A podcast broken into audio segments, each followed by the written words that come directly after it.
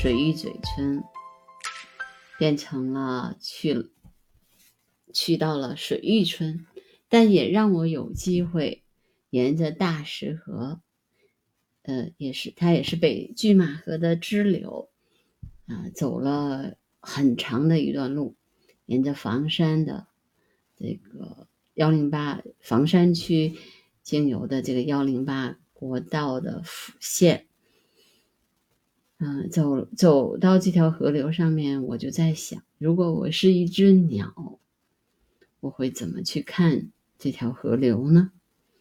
比如说，我们老说鸟看鸟看，其实就是用鸟的视角去看来这个世界，或者说我来俯瞰，那么我能看到什么？比如说我在沿路的时，我在沿这条路的时候，我开车，那是一个角度。我沿着，呃，从五环西五环走莲石西路，然后走了京园路，京园路呢一直沿着幺零幺零八国道走，啊，这条路走了很久，走到了潭泽寺隧，过了潭泽寺隧道以后呢，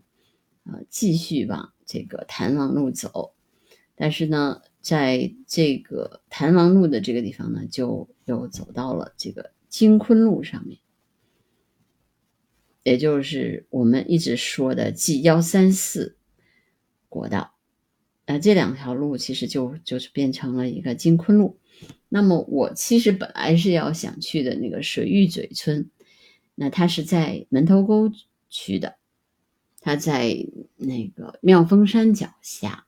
也是京西古道的一个村落，但是因为我输入错误呢，我就在高德地图上输入了水域民俗村这样的一个地方。我说的是水域村，但它打出来的是水域民俗村，我也没有特别注意，我就点了这个地方。但是哎，最后走着走着发现，过了松树岭隧道之后，就到了房山区了。哎，我当时觉得是不是我？我就觉得有一点不对，因为妙峰山那边是我去过的，走京拉线应该从我们家走的话，大概应该三十多分钟，四十分钟就到了。但这边有一个小时的路程，那我走到松树岭隧道的时候，我知道我可能是输入错误了。但是我想，当时既然已经错了，那就走一走，看看房山的这个水峪村有什么特点。所以我就开着继续往前开。过了这个松树岭隧道之后，那还是沿着金昆路一直往前走。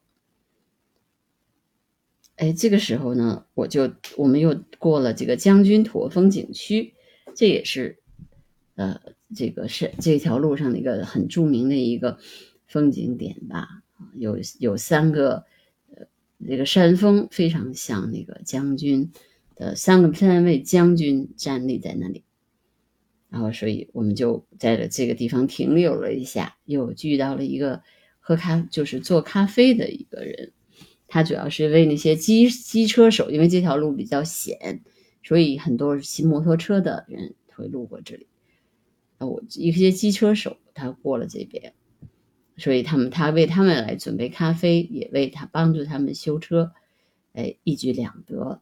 那个人还是一个特。别喜欢西方的那些乐队的人，所以他要挂出来的旗子很多都是西方最著名的乐队，比如说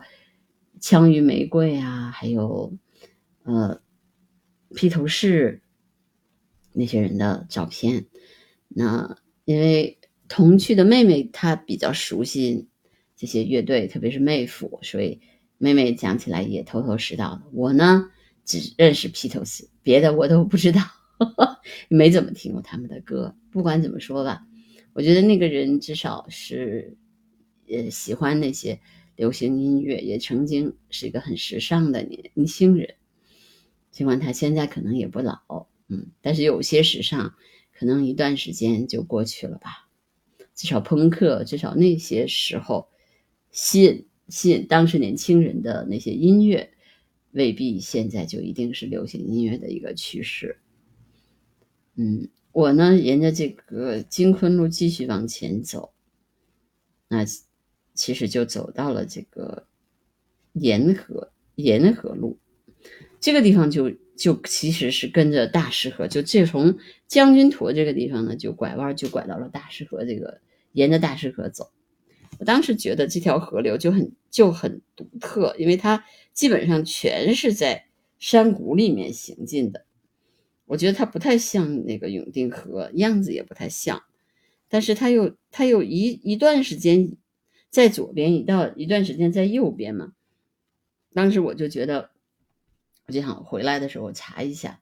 那么我发现这条回来的时候呢，我就查了一下这条河，这条河还是比较独特的。嗯，它呢实际上是，呃，海河的支流，海河支流。那么再往下走的话，就是呃北清河支线，然后这个北拒马河支线的大石河，它是这样的一个汇入方式。那后来我就我就我又查了一下它整个的流域面积，那发现它就是在上游的房山区。被称为大石河，下游的涿州区被称为琉璃河啊，我就知道在涿州那个地方我也遇到过这条河流，但是我知道我当时只知道它叫流域琉璃河，不知道它叫大石河。嗯，它是发源于北京房山区霞云岭乡塘上村西北二林山的一条河流，从北向南流经房山区涿州市，汇入北拒马河。它全长是一百二十九公里，沿河是北黑龙关，我们今天路过了；河北村，我们今天也路过了；还有万佛堂，还有很多的泉水。那么支流有周口店河和峡阔河。这个地方其实后来之前呢，就是北京的上游，就是房山地区是北京的一个暴雨中心。现在有的时候，你看那个，只要一暴雨一来的话，房山也是特别容易受灾的。后来呢，就修了这个鸽子台呀、大窖、牛峪、牛口峪、丁家洼这些中小型水库。那因为有这些水库，所以呢，有一些水鸟也在这个地方安家。像牛口峪，那么基本上就是变成了现在一个湿地，它就有一些很多的水鸟，像黑鹳，呃。都在那个地区地方安了家，嗯，冬特别是冬天的时候，你能看见黑鹳，啊，在那边啊停留栖息，有的时候在那边过冬。你知道的，这个周口店河也是这条河大石河的一个支流，呃，所以它是这个北京猿人的遗址嘛。它有有一段河流，就是从土里至城关镇马各乡段。就是长达八公里的河段，都是沙卵石覆盖。说洪水过后，就河水就潜入地下，沙石裸露，就形成了一条地下河。大石河的名字就从这儿来的。呃，我有的时候我我去走北京，我经常会想，我们是陆地生物，我们从小从生出来，我们就在想，我们在陆地上如何行走。对吧？行走是我们的一个呃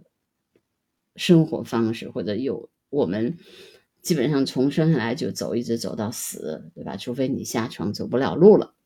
那如果我是一只鸟，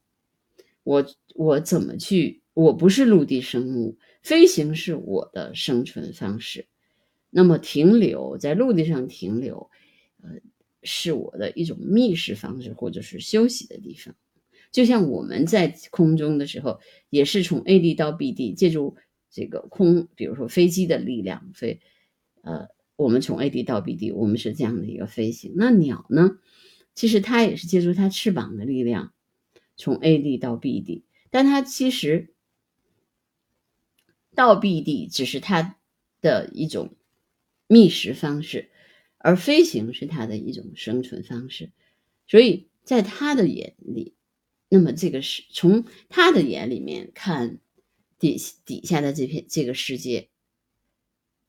跟我们可能在飞机上去俯瞰这个世界的感觉，应该是非常相似的。但是我们在飞机上，我们走的路线是飞行员来定的，我们并不知道，呃，除了这条飞行航道，其他的地方的风景。也许我们已经看到了很多的，比如说直升飞机拍摄的画面，还有一些呃，比如说无人机拍摄的画面。但是整体来说，如何在空中去俯瞰脚下的这片土地，我们脚下的这片土地，或者说在空中以鸟的视角，到底是怎么样去看待我们这片土地的，我们依然无法想象。即使我们现在的这个科技已经如如此发达了。但是我们依然无法想象鸟类的世界，它到底是什么样的一种规律？它在空中是怎么样的一种运行方式？比如说，它是如何用通过本能去判断出呃气流的这种变化，然后怎么样去根据这种气流的变化来改变自己的飞行方式？就像我们走路的时候，我们知道有山谷，有山了我们需要爬，有河我们需要游泳一样。我觉得有有着这种气流的上升，鸟类一定是在飞行的当中有上有下，有翱翔、滑翔，有悬停等等这样的飞行方式的改变。就像雨燕，它从生下来第一次飞行，一直到它繁殖的两三年的时间内，它不落不落下来，一直在空中飞行，包括吃饭，包括它睡觉，包括它。所有的事情，它全部在空中完成。你想想，在这样的一个一样这样的空间里面，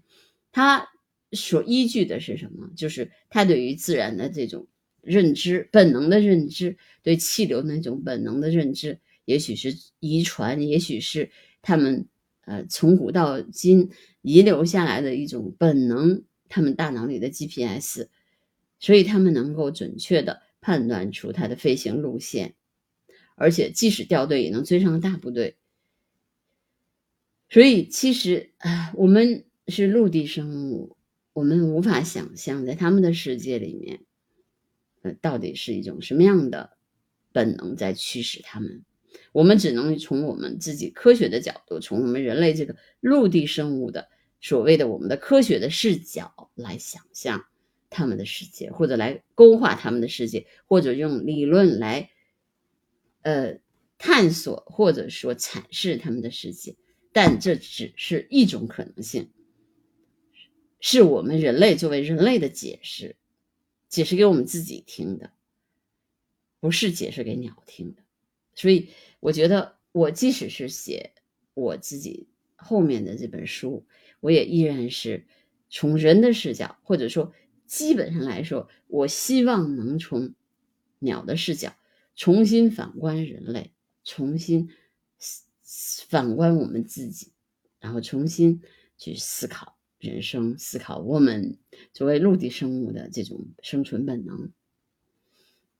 嗯，这是一个从另外一个生物的角度去认知的世界。所以，我觉得我观鸟的意义绝不在于说我认识某种鸟本身，这个意义其实太简单了。对我认识这种鸟，依然是我从陆地生物的角度去认知它们、分辨它们。对，这只是我的目的之一。但更重要的是，我希望能够换一个角度看我们这些地球上的生物。这是我的观鸟的目的之一。好吧，今天的播客就到这儿，拜拜。